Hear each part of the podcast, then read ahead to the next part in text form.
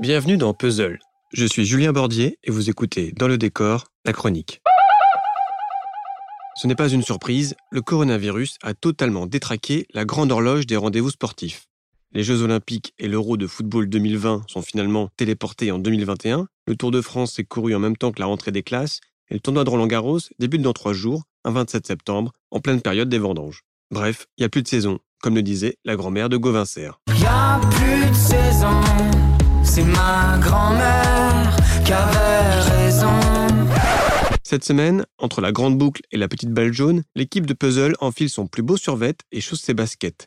On va parler de la culture dans le sport, du sport dans la culture, voire du porc dans la sculpture. Cette contrepétrie n'ayant absolument rien de vulgaire, je ne suis pas sûr qu'elle soit validée par les arbitres de la discipline. Pour satisfaire les puristes du beau jeu, je vous en livre une autre de circonstance. Nadal a un tennis prévisible. Vous pouvez pas faire du sport normal de temps en temps comme tout le monde Vous voulez quoi Que je fasse du ping-pong comme dans tous les collèges, c'est ça? C'est à zéro à la mi-temps, je crois qu'on est parti pour un score de basket. Alors laissez-moi vous dire une chose. Allez, un, deux, trois, partez Allez, une Vous savez, la chance, c'est comme le Tour de France. On l'attend longtemps, puis ça passe vite. Tu veux voir le match à la télé, hein? Le football, c'est le football. Le vrai, le vrai football. Mais avant de commencer cet épisode, nous souhaitions vous présenter notre nouveau partenaire. Attention à vos buzzers. Top, je suis un athlète français, j'ai remporté plusieurs prix prestigieux dans ma discipline avant de raccrocher. J'ai entamé une carrière de chanteur qui m'a permis de voyager à travers le monde et de devenir une immense star de la chanson française. Je suis, je suis... Yannick Noah, non, je n'ai pas le dernier vainqueur de Roland Garros dont je vais vous causer aujourd'hui, mais d'un certain Arnaud André Perchicot, coureur cycliste de son état, passé avec brio de la piste à la scène. Un nom de personnage de film de Jean-Pierre Jeunet, dont le destin est tout aussi incroyable que celui d'Amélie Poulain. La liste des sportifs qui ont empoigné le micro est aussi longue qu'un triple saut, mais tous n'ont pas eu le succès du chanteur de Saga Africa. Dans la foulée de leur réussite sur les terrains, certains ont cru qu'ils allaient pouvoir dribbler les charts avec la même facilité. Qui se souvient de Vivre dans ta lumière, ce titre house rappé par Yuri Djurkaev qui aurait mieux fait de rester dans l'ombre Attention, éloignez les âmes sensibles, extrait.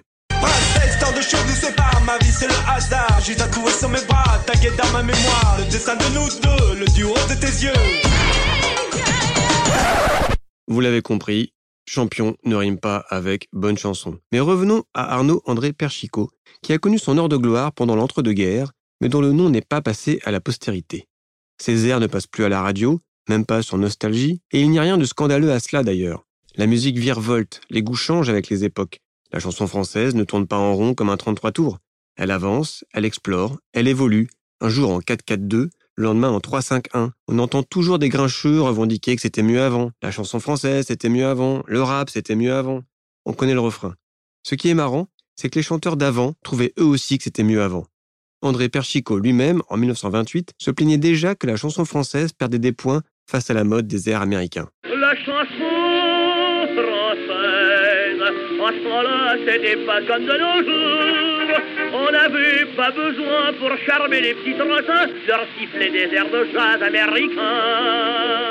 Attention, ambiance un jour un destin, faites entrer Laurent Delahousse.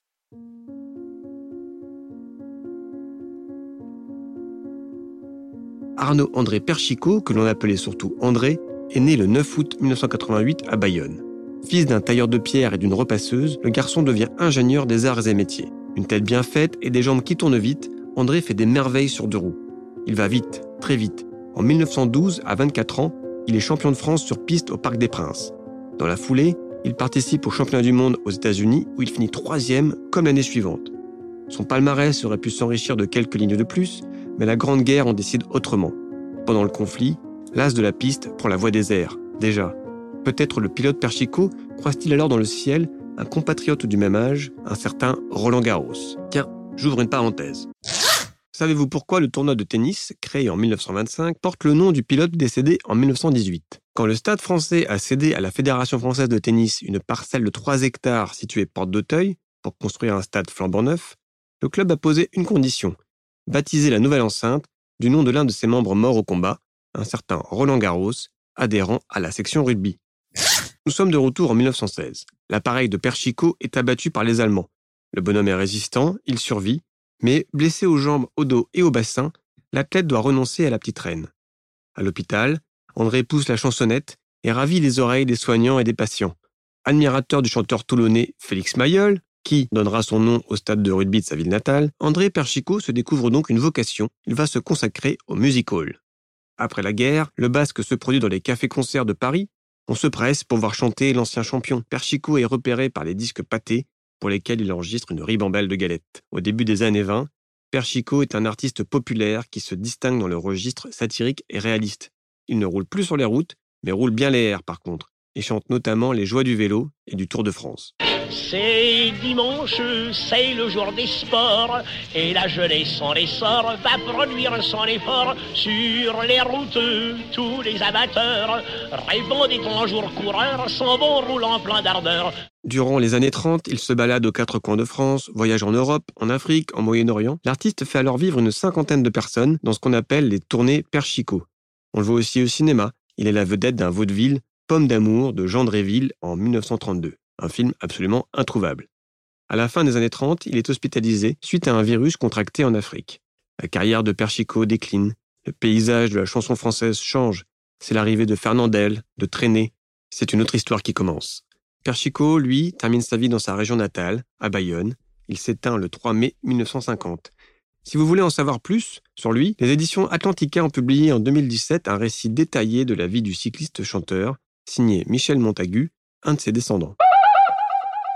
Demain, vendredi, vous avez rendez-vous avec la doublette magique John et Zen, les Mahu Herbert du podcast, qui vous recommanderont des documentaires sportifs à voir sur Netflix. Allez Je vous souhaite une belle soirée et vive le sport sur Antenne 2.